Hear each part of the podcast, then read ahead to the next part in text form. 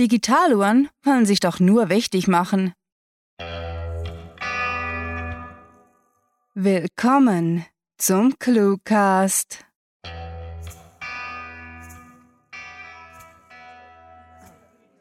Sehr geehrte Damen und Herren, treten Sie ein in den neu errichteten Auktionssaal von Clue the Bees.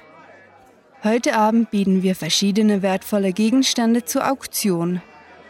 Wir bitten Sie bis am Ende im Saal zu bleiben, damit die Versteigerung nicht gestört wird. Beginnen wir doch gleich mit einem wahren Meisterwerk der episodischen Audioliteratur, das mit Sicherheit in die Annalen der Literaturgeschichte eingehen wird. Viel Spaß mit der Kurzgeschichte.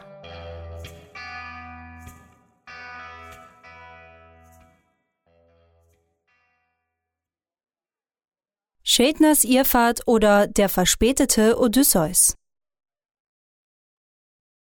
Junger Mann, begann der gute Crawford, nicht darum verlegen, das dunkle Timbre seiner Stimme aufs vollste auszuschöpfen.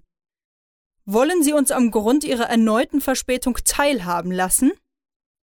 Schädner schluckte leer und kratzte sich beschämt an seinem Dreitagebart, bevor er den knarrenden Holzstuhl, auf welchem er eben erst Platz genommen hatte, nach hinten schob und sich tapfer den missbilligenden Blicken seiner Mitstudierenden stellte. Nun, ich, sagte er und räusperte sich leise, bevor er kleinlaut fortfuhr, ich wurde etwas aufgehalten. Shade wusste, dass er wegen seiner chronischen Unpünktlichkeit bereits vor langer Zeit in Ungnade gefallen war, und als er sah, wie Crawford, dieser kleinkarierte Gentleman, der leider als Ausschussmitglied einiges dazu zu sagen hatte, ob seine Studiengruppe die nötigen Forschungsgelder erhalten würde, mit den Augen rollte und mit der Vorlesung weitermachen wollte, fiel er ihm ins Wort. Ich wollte wie immer den Bus zur Pier Station nehmen, aber währenddem ich auf den Bus gewartet habe, konnte ich hören, wie ein Kokainhändler versuchte, einem jungen Mädchen etwas anzudrehen. Also habe ich versucht, ihn zu vertreiben. Ein leises, aber anerkennendes Raunen ging durch die Bänke, und Schädner fügte nur widerwillig und etwas verlegen an. Aber leider hat mein Vorhaben nicht geklappt, und weil der Typ wirklich aufbrausend war, habe ich mir gedacht, dass es vielleicht besser wäre, einen anderen Bus zu nehmen. Deswegen bin ich auch ausnahmsweise über die Grafton Street auf den Campus gekommen.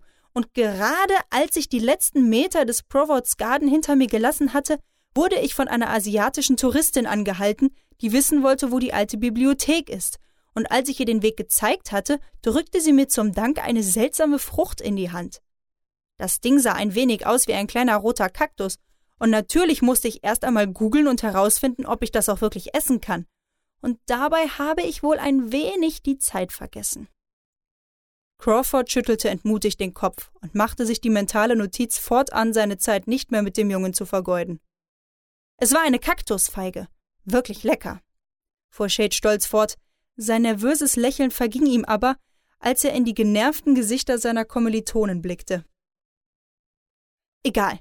Auf jeden Fall bin ich danach eilig weitergelaufen, aber auf dem Vorplatz hinter dem College Park bin ich Lila begegnet, und weil ich wissen wollte, warum sie eine Augenklappe trug, wollte ich nur kurz mit ihr sprechen.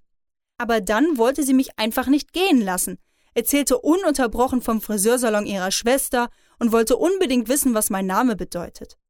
Also habe ich ihr erzählt, dass ich namentlich ein Reisender wäre und ich deshalb vorhätte, die alte Sternennavigationstechnik zu erlernen, und ich konnte ihr nur entkommen, weil sie dumm genug war, am helllichten Tag nach Sternen zu suchen und von der Sonne lange genug geblendet wurde, so dass ich flink durch eine der kleinen Bauminseln flüchten konnte.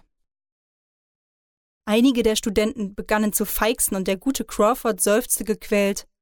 Junger Herr, was hat das alles damit zu tun, dass Sie mir mit Ihrer Unpünktlichkeit den letzten Nerv rauben? fragte er nun ungeduldig, währenddem er beiläufig seinen Laptop schloss und sich anschließend ächzend an das Rednerpult lehnte. Dazu komme ich gleich, sagte der Angesprochene aufgeregt, bevor er eilig von seiner langen Reise über den Universitätscampus weitererzählte. Nun, ich war gerade zwischen dem Rugbyfeld und dem Park, als ich auf Yannick traf, der zum Parkplatz wollte.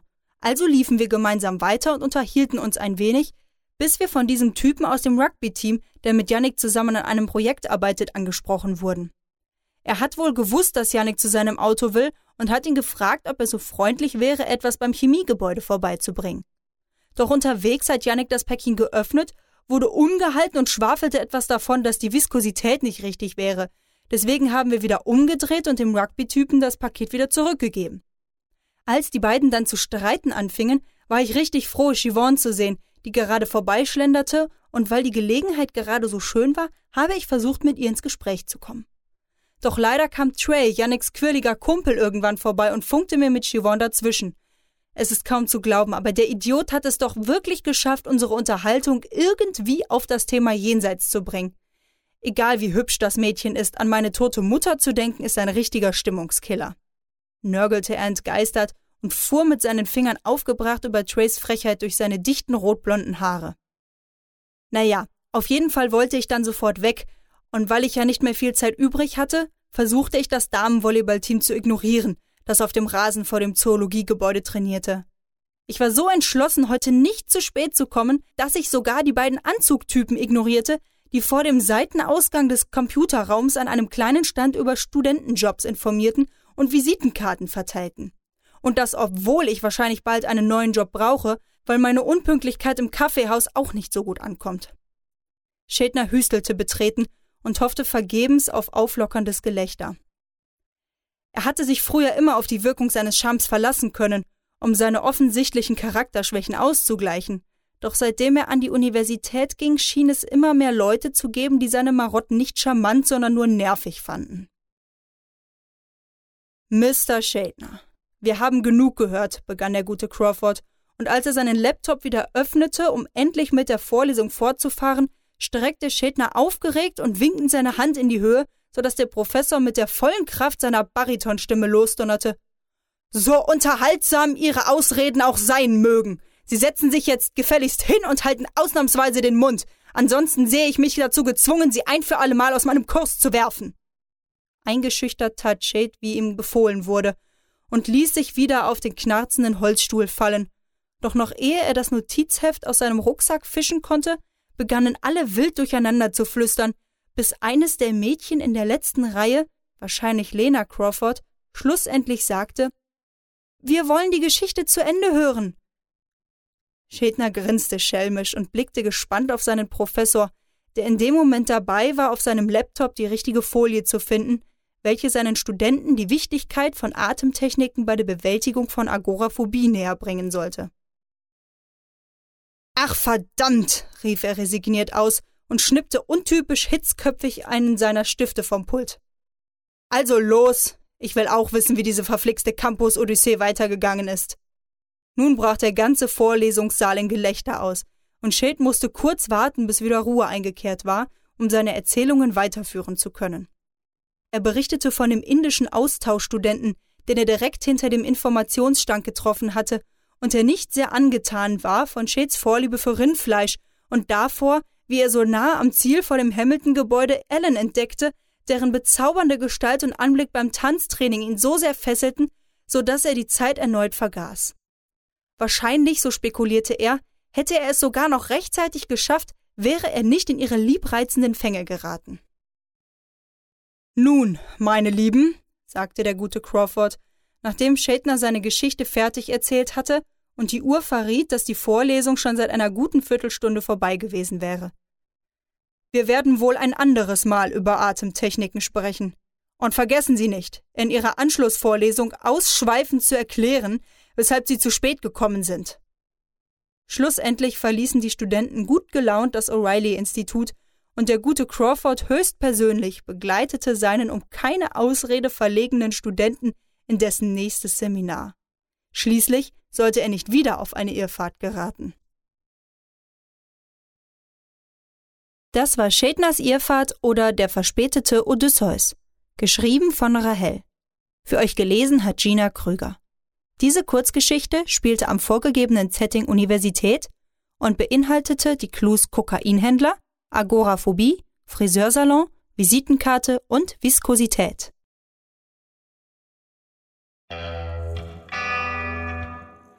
Eine Million Dollar und 42 Cent zum ersten.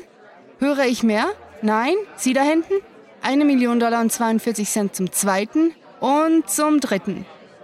Die Kurzgeschichte geht an die Hörer des Cluecasts in der ersten Reihe. Vielen Dank. Unser nächstes Objekt ist ein wahres Kleinod. Eine Schatulle aus einer früheren Epoche, die sämtliche Informationen zu dem antiken Kult des Clue-Writing enthält. Über 300 Kurzgeschichten sind in ihr zu finden, genauso wie ein Archiv aller Podcast-Episoden, Interviews mit Literaturmenschen und vielem mehr. In einem dazugehörigen, von Hand gebundenen Pergamentschriftstück finden Sie ein rares Testament der ersten Clue-Writer. Laut Überlieferung soll festgehalten worden sein, dass die Leser jederzeit eingeladen werden, sich aktiv am Projekt zu beteiligen und zudem selbst Clues vorzuschlagen. Leider kann dieser Text nicht übersetzt werden, da er in Sarahs Handschrift abgefasst wurde und es unzähligen Graphologen nicht gelang, diese kryptischen Zeichen zu dechiffrieren. Eine digitale Kopie dieses wundervollen Stückes kann jederzeit unter cluewriting.de besichtigt werden. Wer bietet 50.000? Sie da, Sie da mit den Kopfhörern. Danke, danke, höre ich 75? 75, 75, ja, wunderbar. Sie da hinter dem Steuer. 100.000, 100.000, höre ich 100.000? Der Hörer mit dem Kaffeebecher und den Pantoffeln bietet 100.000. Geht jemand höher? Wer bietet 125.000? 125.000, 125.000 zum ersten und zum dritten. Verkauft an unsere Hauptsponsorin Bettina Hahnloser ohne die dieses Auktionshaus nie hätte gegründet werden können. Kommen wir nun zu unserem nächsten Stück. Ein antiker Phonograph aus Edelholz. Dieser wird zusammen mit einigen Tonträgern geliefert, auf denen die Stimmen sämtlicher Sprecher des Cluecasts verewigt sind. Gefunden wurde dieses wertvolle Objekt Anfang dieses Jahres auf hörtalk.de. Wer kann sich so ein Wunderwerk der Audiokunst entgehen lassen? Dieses Artefakt ist nicht bloß etwas für hartgesottene Fans, sondern bietet auch beliebte Klassiker wie Besucht diese Helden des Cluecast auch auf ihren Seiten und vergesst nicht, dem Echo ihrer Stimmen zu folgen. Und jetzt geht es weiter mit einem Objekt von religiöser Bedeutung. Zehn Steintafeln, in denen unbekannte, rätselhafte Begriffe eingraviert sind. Laut führenden Archäologen enthalten diese Tafeln Gebote sowie einen Aufruf, sich der Gefolgschaft von ClueWriting anzuschließen. Nicht alle dieser Steintafeln sind gut genug erhalten, um noch gelesen zu werden, doch auf einigen ist der Text noch zu erkennen. Die Inschriften lauten wie folgt: Facebook, Twitter, Google, Instagram, Tumblr, Bloglovin. Was diese mysteriösen Worte bedeuten und welche Signifikanz sie für den antiken Kult des Clue-Writing hatten, bleibt unseren Kulturanthropologen ein Rätsel. Wir beginnen mit einem Startgebot von 100.000. Höre ich 100.000? Sie da mit den unkoordinierten Zuckungen in der zweiten Reihe?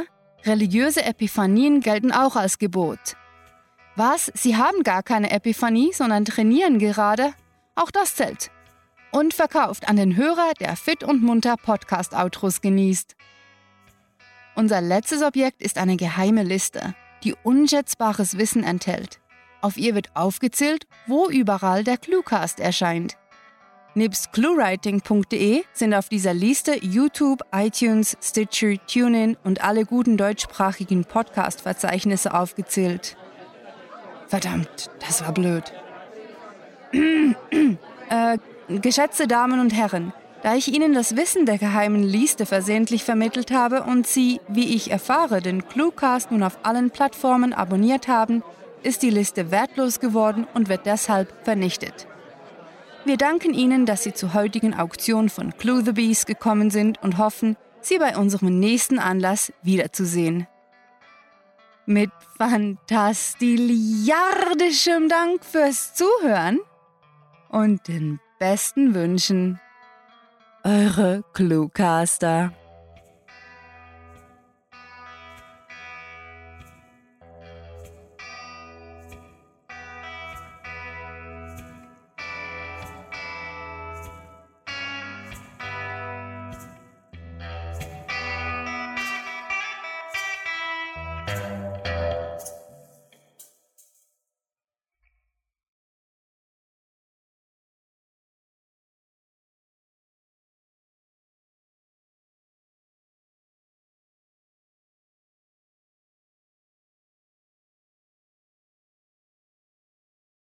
Die Grenze zwischen Kompetenzverteilung und Schuldzuweisung ist fließend.